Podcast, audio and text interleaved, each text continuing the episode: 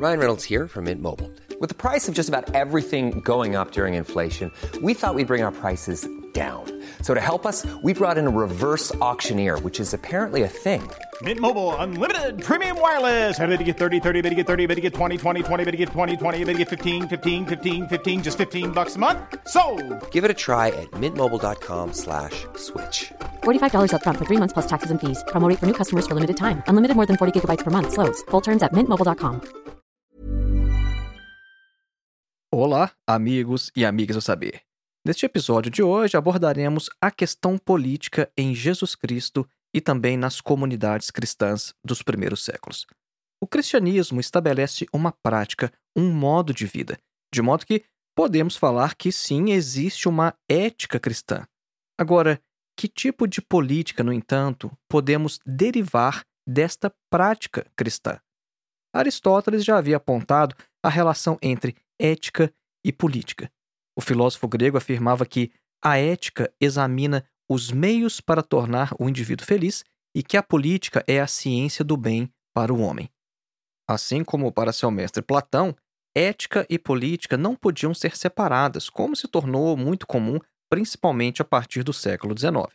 Então, dizendo de outra maneira, enquanto a ética se ocupa da avaliação das ações dos indivíduos, a política tem como alvo a tematização e a regulação dos assuntos comuns.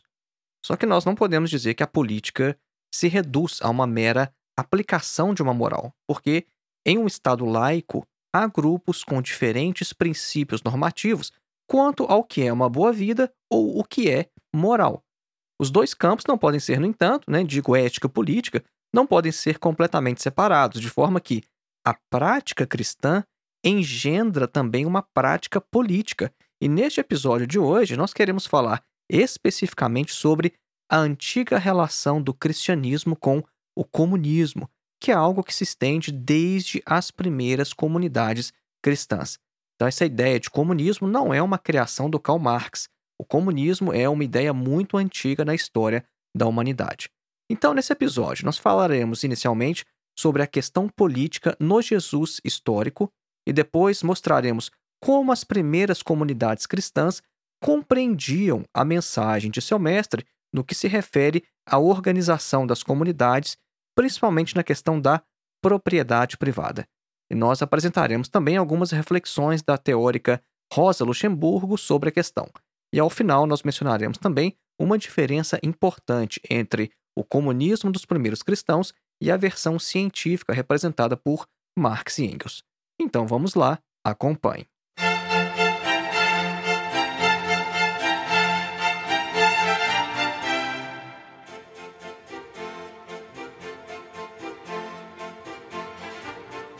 Antes de iniciar, um breve recado.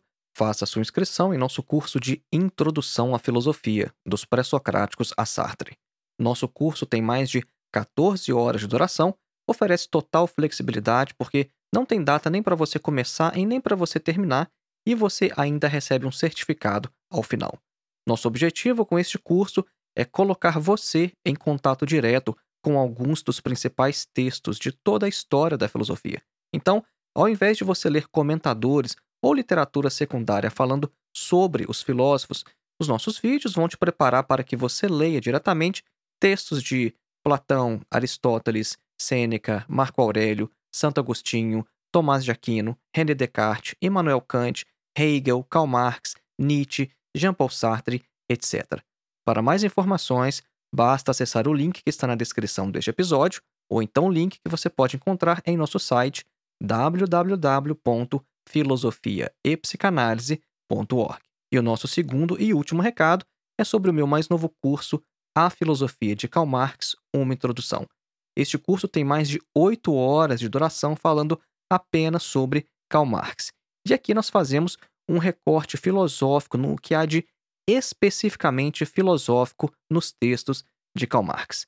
E também neste curso o acesso é vitalício. Então, Adquirir qualquer um desses cursos é como adquirir um livro, só que os nossos cursos são bem mais em conta e você jamais perderá acesso a todo o conteúdo. Será um excelente material de pesquisa e referência que você vai guardar para sempre. Para mais informações sobre este curso, basta acessar o link que também está na descrição deste episódio, ou então o link que você encontra em nosso site mais uma vez, www.filosofiaepsicanalise.org. Voltemos então ao nosso tema: Jesus, cristianismo e comunismo. Nós já mencionamos que, para Platão e Aristóteles, era impossível separar ética e política. E grande parte dos primeiros cristãos também pensava assim. Isso não é difícil de compreender, né? tendo em vista que Jesus foi aquele que fez o milagre da multiplicação dos pães e dos peixes para alimentar uma multidão faminta. Agora a pergunta é: como o cristão deve se posicionar politicamente? Como desenvolver de forma coerente uma posição política à luz das práticas que caracterizam um seguidor de Cristo? O seguidor de Jesus pode ter uma vida dupla, de modo a professar certos valores na vida privada e outros valores completamente diferentes na esfera política? Eu vou dar um exemplo. Seria possível uma política cristã e maquiavélica ao mesmo tempo? Porque vejam, um dos principais temas apresentados por Maquiavel em sua obra O Príncipe é a separação entre ética e política. Essa foi uma das inovações de Maquiavel no pensamento político. Agora, seria coerente com os ensinamentos de Jesus que um cristão afirmasse, assim como Maquiavel, que os homens ou precisam ser adulados ou esmagados? Né? Isso aqui eu tirei de O Príncipe de Maquiavel. Né? O Maquiavel fala exatamente isso. Os homens precisam ser ou adulados ou esmagados. Maquiavel também fala o seguinte: olha, o dano que você causar a um homem deve ser tal que não preciseis temer sua vingança. Isso é, se for causar um dano a algum indivíduo, faça de tal forma que o indivíduo não vai nem querer vingar, você vai acabar com ele de uma vez. É o que o Maquiavel afirma em sua obra O Príncipe. Né? Então, outro exemplo, né? o Maquiavel ensina que um, um príncipe não deve se importar se o considerarem cruel quando, por causa disso, ele puder manter seus súditos unidos e leais. Então vejam só, seria possível, por exemplo, a gente conciliar uma prática cristã com esse tipo de política como ensina o Maquiavel? Jesus Cristo deixou claro em sua parábola sobre o bom samaritano como os seus seguidores deveriam se relacionar com aqueles grupos considerados culturalmente como seus oponentes. Havia uma rivalidade histórica entre os judeus e os samaritanos, e em sua parábola sobre o bom samaritano, Jesus usa intencionalmente a figura de um samaritano para deixar claro quem é o nosso próximo. Agora, que ensinamento essa parábola pode trazer para uma política cristã? Seria uma política de perseguição e de negação de direitos a comunidades que não comungam dos valores cristãos? Ou seria uma política de tolerância e respeito? Mas vamos começar a falar agora sobre o contexto social do cristianismo primitivo. E aí a gente vai poder compreender um pouco melhor as posições do próprio Jesus e também das primeiras comunidades cristãs. Vejam, o cristianismo primitivo encontrou entre as camadas mais pobres da população um fértil terreno para sua expansão. E o cristianismo não era simplesmente uma ideologia alienante imposta pelas classes dominantes, né? Porque muita gente vê a religião assim, e é uma visão que eu considero errada, né? Que fala que a religião é uma invenção das classes dominantes. Não é exatamente assim, a questão é muito mais complexa que isso, né? E ainda mais tendo em vista que o cristianismo era uma religião proibida, ilegal e perseguida. Era um movimento autenticamente popular e que ganhava espaço justamente por responder aos anseios por justiça e igualdade social. A estrutura comunista primitiva da igreja deixa isso muito claro, tendo sido um dos principais atrativos do cristianismo para os pobres. Isso é, o que é que atraía naquele cristianismo primitivo? O que é que atraía as pessoas mais pobres? Principalmente a união, a integração das primeiras comunidades cristãs e comunistas. Isso é importante afirmar. As primeiras comunidades cristãs, eu não digo todas, mas várias delas eram comunidades muito unidas e que compartilhavam praticamente tudo em comum. Agora, nós estamos falando de comunidades cristãs primitivas. Vejam que a proximidade temporal entre a vida de Jesus e o surgimento das primeiras comunidades cristãs deixa um espaço menor para que grandes distorções ocorram. Claro que houve e há sempre o espaço para que distorções aconteçam. Agora, quanto mais próximo, histórica e socialmente, do evento que fundou o cristianismo, menor o espaço para que grandes distorções surjam. E isso eu considero como índice de que as posições políticas do próprio Jesus não eram muito diferentes do que essas comunidades praticavam em seu cotidiano. E além disso, as boas novas dificilmente seriam acolhidas entre os pobres apenas por causa do seu conteúdo espiritual ou então intelectual, o que revela o cristianismo primitivo como essencialmente prático. Mas vamos tentar compreender agora então um pouco sobre o próprio Jesus Cristo. Vamos falar um pouco sobre a consciência que Jesus adquiriu em algum momento de sua vida de que ele era o Messias. Eu acho que um aspecto que pode ajudar a compreender a questão política em Jesus de forma geral e também no cristianismo primitivo seria uma progressiva tomada de consciência do jovem Yeshua. Yeshua é o nome original de Jesus, como aparece em diversos livros da Bíblia hebraica. Então vejam, se Jesus é Deus e homem ao mesmo tempo, como afirma a doutrina cristã, em que momento de sua vida ele adquiriu essa consciência? Como é que ele interpretava a si mesmo e sua atividade? Vejam, porque é muito estranho a gente imaginar, como afirmam alguns evangelhos apócrifos, que desde pequeno, que desde criancinha, né, aquela criança Jesus já tenha se considerado filho de Deus e até matasse outras crianças com poderes mágicos, né? Eu estou fazendo referência aqui é, ao evangelho apócrifo de Tomé, né? Porque nesse evangelho apócrifo, Jesus ele mata algumas pessoas apenas proferindo maldições sobre elas. E é muito estranho a gente imaginar um Jesus criancinha, já sabendo que ele é o filho de Deus e se comportando daquela maneira como mostra o evangelho de Tomé, por exemplo. Agora, é bem mais razoável a gente compreender o seguinte, a gente interpretar a questão no sentido de que Jesus tenha adquirido consciência de sua identidade de maneira progressiva. E essa perspectiva seria capaz, então, de esclarecer alguns pontos difíceis dos evangelhos. Imaginemos, por exemplo, o momento em que Jesus compreendeu que o esperado Messias era ninguém menos que ele próprio. Isso é, Jesus compreendeu: olha, os judeus esperam o Messias. Ó, oh, o Messias sou eu mesmo. Né? Agora, o que é que Jesus entendia pelo conceito de Messias? Provavelmente a mesma coisa que todo judeu da época, que o Messias era uma figura política, um rei temporal que libertaria Israel do jugo estrangeiro romano.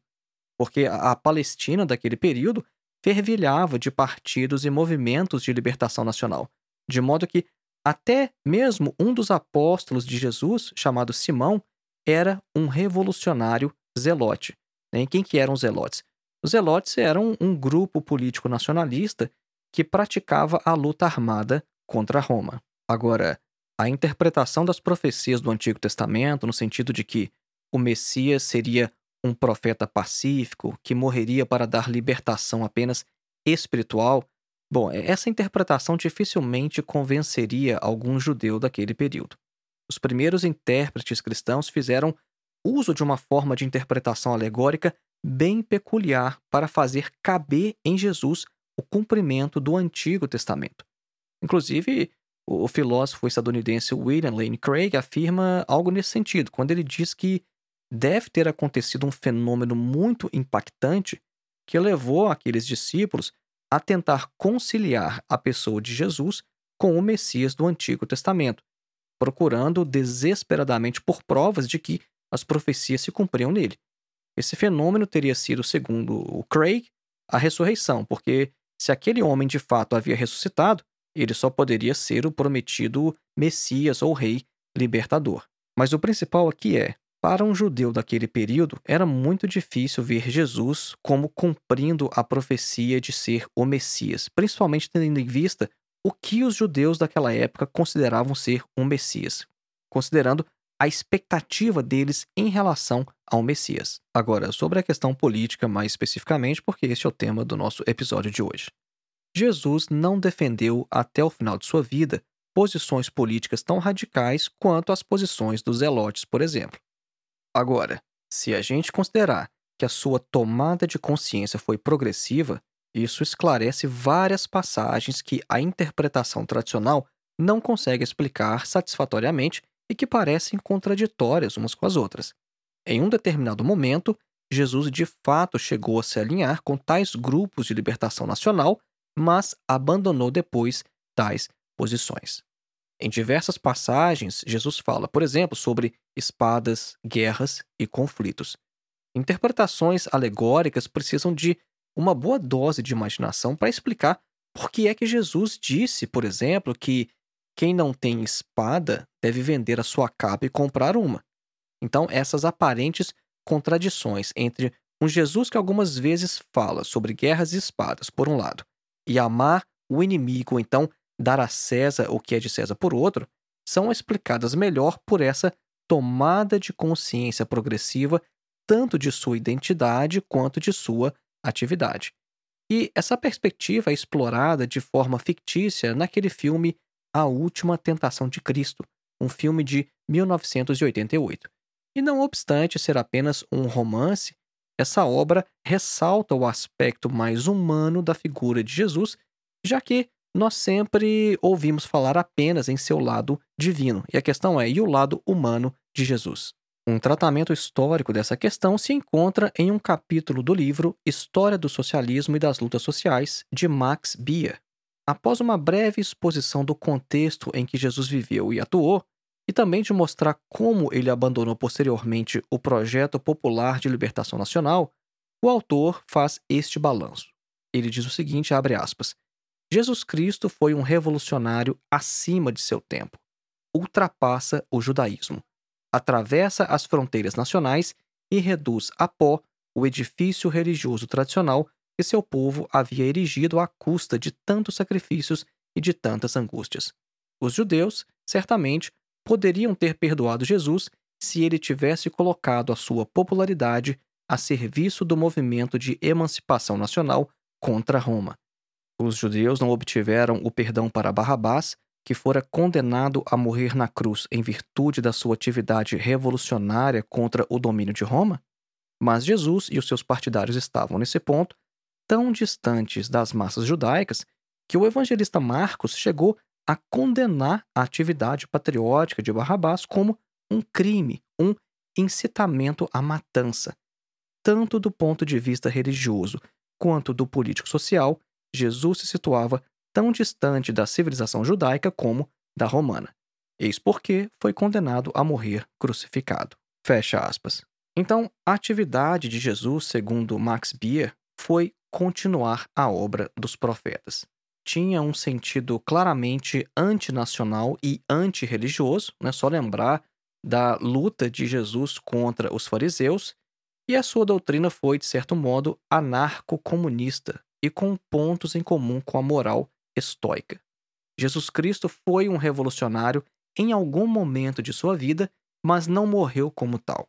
Suas posições políticas se alteraram com o passar do tempo, de forma que as aparentes contradições dos textos bíblicos podem ser melhor explicadas justamente por essas transformações em sua consciência. Mas nós vamos fazer agora a nossa clássica pausa musical, a fim de que você absorva o conteúdo exposto até este momento. Hoje nós vamos ouvir um trechinho do Quarteto para Cordas número 14 em Ré menor, também chamado de Der Tod und das Mädchen em alemão, que significa a morte e a menina.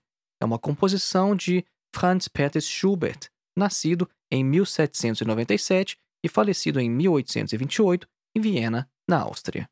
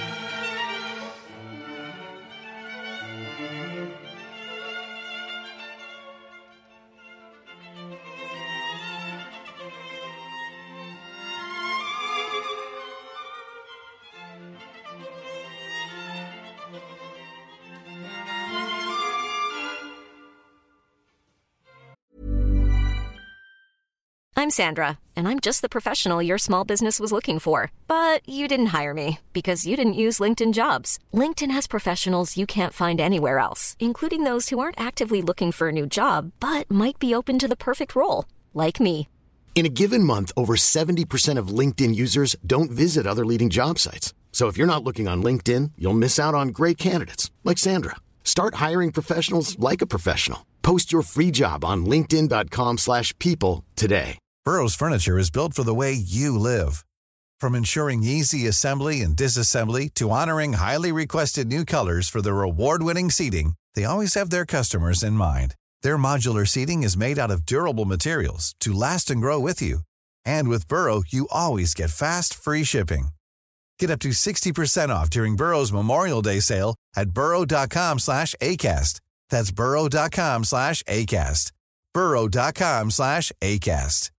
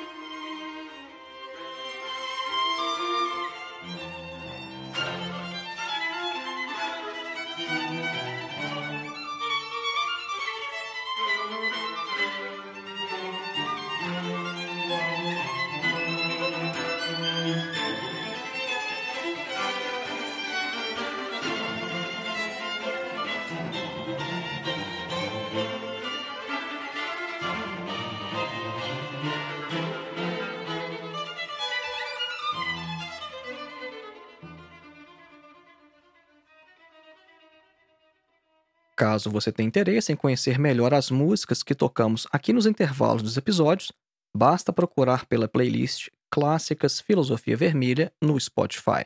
Voltemos então ao nosso tema: Jesus, Cristianismo e Comunismo.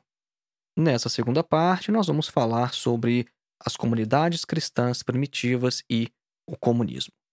Vejam, em um texto escrito em 1905, a teórica marxista polonesa Rosa Luxemburgo aborda a relação entre o socialismo e a igreja. Esse texto se mostra de grande importância para desfazer alguns mal-entendidos e desinformações intencionalmente difundidas para afastar o povo do debate sobre o comunismo enquanto alternativa de organização social. Rosa Luxemburgo afirma, por exemplo, o seguinte: aspas. Todo homem pode ter aquela fé e aquelas opiniões que lhe pareçam capazes de assegurar a felicidade. Ninguém tem o direito de perseguir ou atacar a opinião religiosa particular dos outros. Isto é o que os socialistas pensam. Fecha aspas. Bom, essa citação da Rosa Luxemburgo deixa claro que os comunistas não pretendem perseguir a religião de ninguém, tendo em vista também que o próprio Karl Marx pensava que a religião desapareceria naturalmente ao se transformar as condições sociais que produzem a alienação religiosa. Isso é, Marx não pensava que a religião deve ser extinguida através de uma imposição, de um decreto, através da perseguição. Marx pensava que se a religião acabar, vai ser por um processo natural, ao se transformar as condições sociais que, segundo Karl Marx, produzem as religiões. Neste texto, Rosa Luxemburgo também esclarece que os comunistas propõem acabar com a exploração do povo pelos ricos.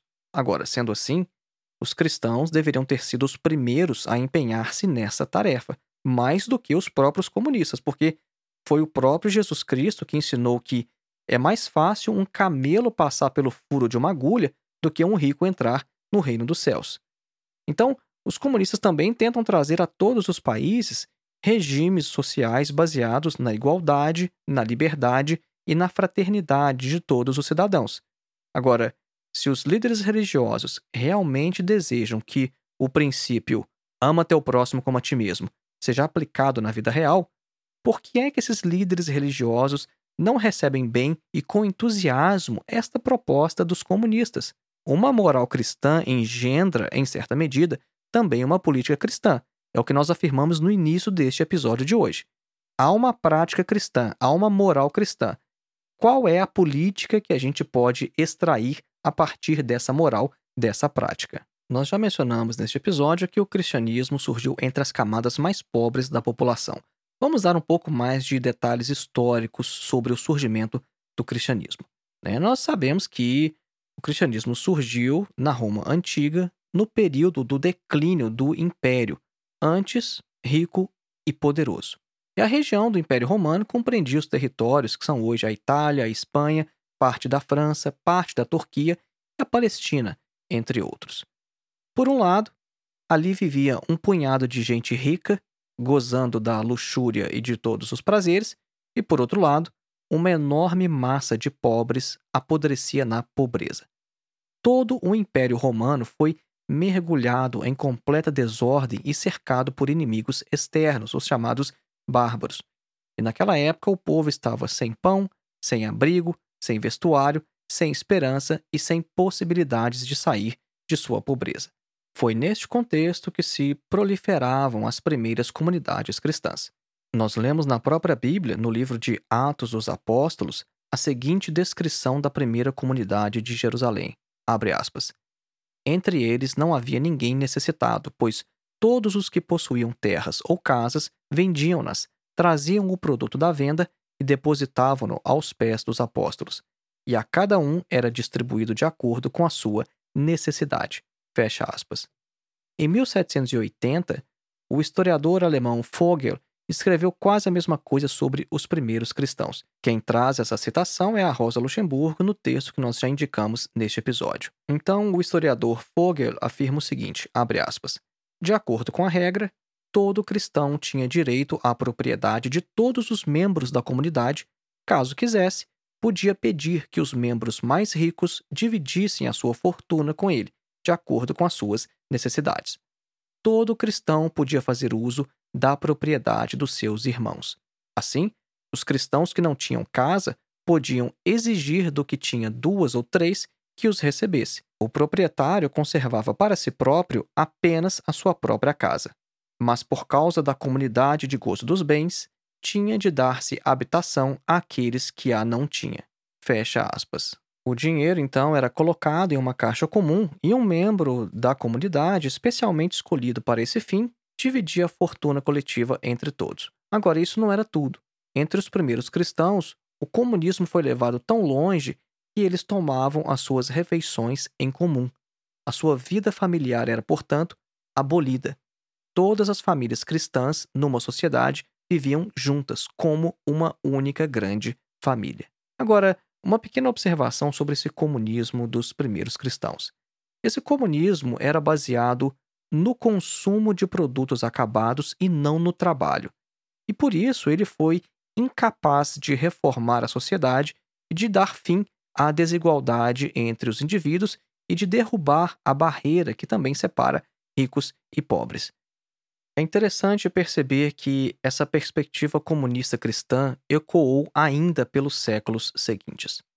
Vejamos sobre João Crisóstomo, por exemplo, que foi patriarca de Constantinopla, nasceu em Antioquia em 347 e faleceu no exílio na Armênia em 407.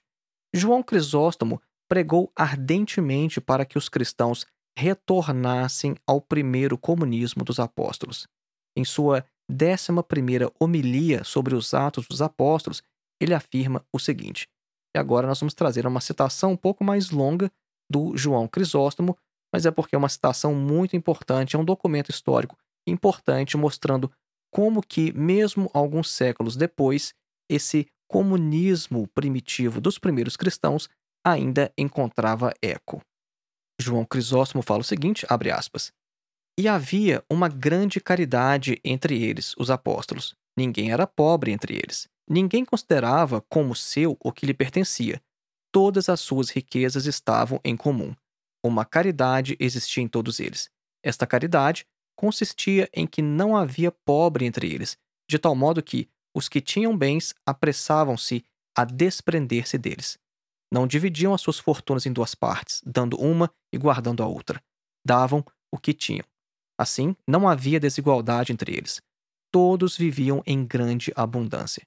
Tudo se fazia com maior respeito. O que davam não passavam da mão do doador para a mão do que recebia. As suas dádivas eram sem ostentação. Traziam os bens aos pés dos apóstolos, que se tornavam os controladores e donos deles que os usavam. Daí, para o futuro, como bens da comunidade e já não como propriedade de indivíduos. Por este meio, cortaram a possibilidade de vanglória. Ah, por que é que se terão perdido essas tradições? Ricos e pobres poderiam todos tirar proveito destes costumes piedosos e uns aos outros sentiríamos o mesmo prazer em nos conformarmos com eles. Os ricos não empobreceriam ao desprenderem-se das suas posses, e os pobres seriam esquecidos. Mas tentemos dar uma ideia exata do que se deveria fazer. Ora, suponhamos, e nem pobres nem ricos precisam se alarmar, pois eu estou apenas a supor, suponhamos que vendemos tudo o que nos pertence para pormos o produto da venda numa conta comum. Que somas de ouro se amontoariam? Não sei dizer com exatidão quanto isso iria dar, mas se todos entre nós, sem distinção de sexo, trouxéssemos os nossos tesouros, se vendêssemos os campos, as propriedades, as casas, não falo de escravos, pois não havia nenhum na comunidade cristã e os que houvesse tornavam-se livres. Talvez, se todos fizessem o mesmo, creio que conseguiríamos centenas de milhares de libras de ouro, milhões, enormes valores. Bem, quantas pessoas vivem nessa cidade? Quantos cristãos? Concordam em que haja uns 100 mil? O resto será constituído por judeus e gentios. Quantos não conseguiríamos unir? Ora, se contássemos os pobres, quantos seriam? 50 mil necessitados, no máximo. O que seria necessário para os alimentarem cada dia? Julgo que a despesa não seria excessiva se o fornecimento e o consumo da alimentação fossem organizados em comum. Dir-se-á talvez, mas o que será de nós quando estes gêneros estiverem consumidos? Mas o que? Isso poderia acontecer? A graça de Deus não seria mil vezes mais abundante? Não estaríamos nós a fazer um céu na terra? Se anteriormente esta comunidade de bens existiu entre 3 a 5 mil fiéis e teve tão bons resultados e baniu a pobreza entre eles, por que não resultaria numa grande multidão como esta? E entre os próprios pagãos, quem não se apressaria a aumentar o tesouro em comum? A riqueza que é possuída por várias pessoas é muito mais fácil e rapidamente gasta. A difusão da propriedade é a causa da pobreza. A divisão é uma causa de empobrecimento, a concórdia e a unidade de vontades é uma causa de riquezas. Nos mosteiros ainda se vive como na igreja primitiva. E quem morre de fome ali? Quem é que ali não encontra o bastante para comer? Fecha aspas. Bom, foi uma citação mais longa, mas eu achei importante trazer grande parte dela a fim de mostrar como que o comunismo primitivo dos primeiros cristãos ainda estava ecoando vários séculos depois na própria igreja. E a pergunta então é: por que e a partir de quando o comunismo passou a ser visto como incompatível com o cristianismo? Porque nós encontramos hoje né, indivíduos que se dizem cristãos falando nas redes sociais que cristianismo não tem nada a ver com esquerda ou com comunismo. Isso é uma completa ignorância da própria história da igreja cristã. Agora, estes ardentes sermões de João Crisóstomo foram em vão. Os cristãos não mais tentaram estabelecer o comunismo nem em Constantinopla, nem em parte nenhuma. Ao mesmo tempo que o cristianismo se expandia e se tornava, em Roma, depois do século IV, a religião dominante, os fiéis distanciavam-se cada vez mais do exemplo dos primeiros apóstolos. Mesmo dentro da própria comunidade cristã, a desigualdade de bens entre os fiéis cresceu. Agora, isso não significa que o assunto não foi mais discutido, debatido, apresentado. No século VI, por exemplo, nós encontramos mais uma exortação para que os cristãos voltassem à organização comunista. Isso vem de Gregório o Grande. Gregório afirmou o seguinte, aspas, Não é, de modo algum, suficiente não roubar a propriedade dos outros. É errado conservar para si próprio a riqueza que Deus criou para todos. Aquele que não dá aos outros o que possui é um assassino. Quando guarda para seu próprio uso o que proveria para os pobres, pode dizer-se que está a matar os que podiam ter vivido de sua abundância. Quando repartimos com os que estão sofrendo, nós não damos o que nos pertence, mas o que lhes pertence. Isso não é um ato de misericórdia, mas o pagamento de uma dívida. Fecha aspas. Gregório se mostra ainda mais radical, vejam só. Ele diz que quem não dá aos outros é um assassino. E dar aos outros não é ato de misericórdia, mas pagar uma dívida. Ainda mais radical que o João Crisóstomo. Nós podemos também mencionar brevemente a figura de Thomas Müntzer, reformador protestante radical de orientação comunista.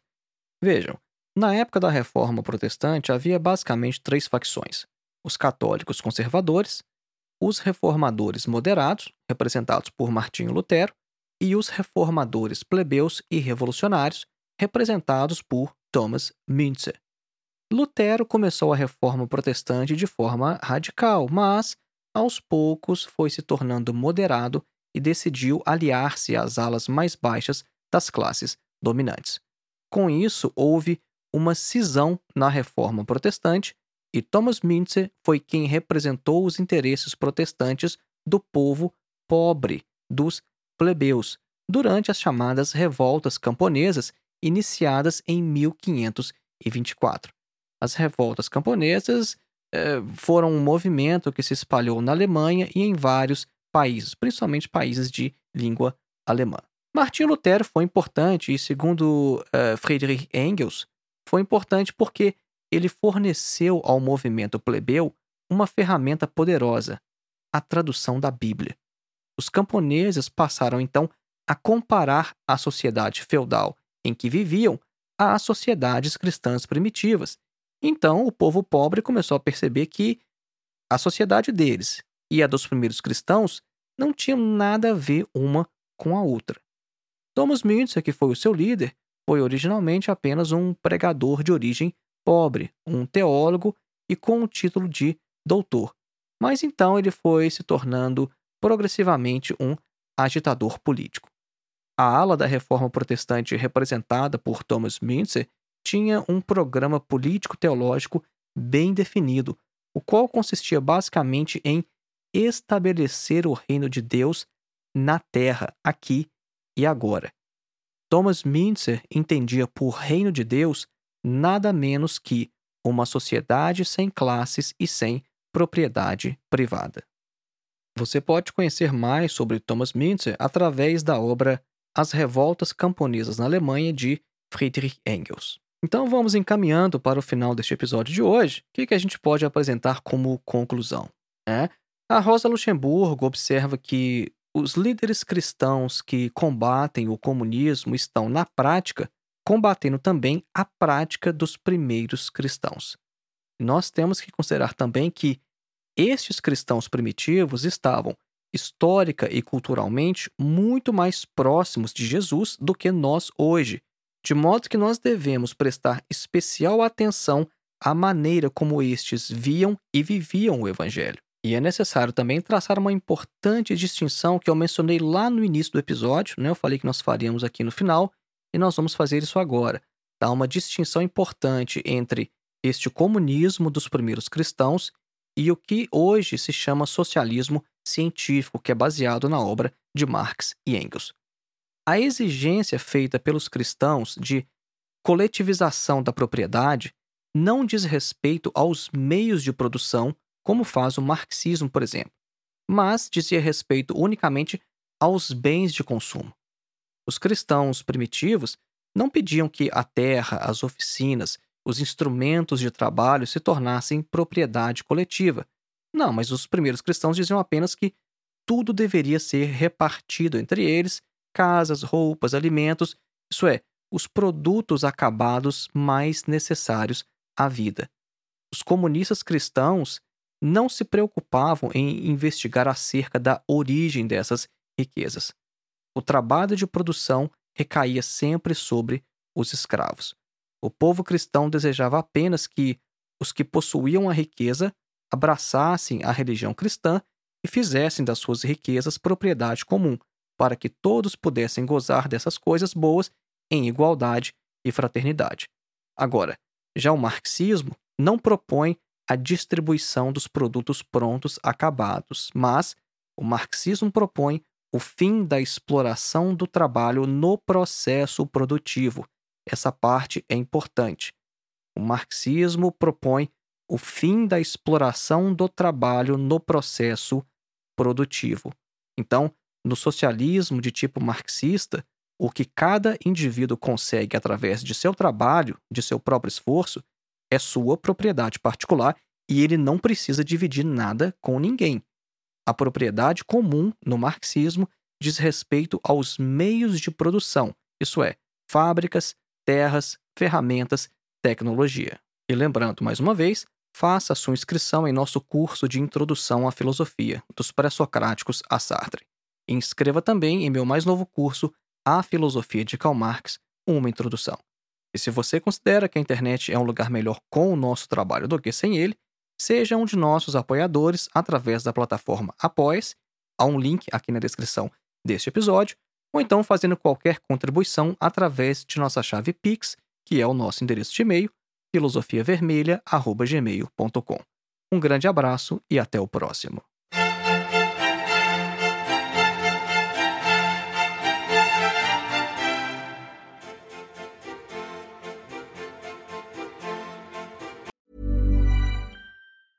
Mom deserves the best, and there's no better place to shop for Mother's Day than Whole Foods Market. They're your destination for unbeatable savings, from premium gifts to show-stopping flowers and irresistible desserts. Start by saving 33% with Prime on all body care and candles. Then get a 15-stem bunch of tulips for just $9.99 each with Prime. Round out Mom's menu with festive rosé, irresistible berry chantilly cake, and more special treats. Come celebrate Mother's Day at Whole Foods Market.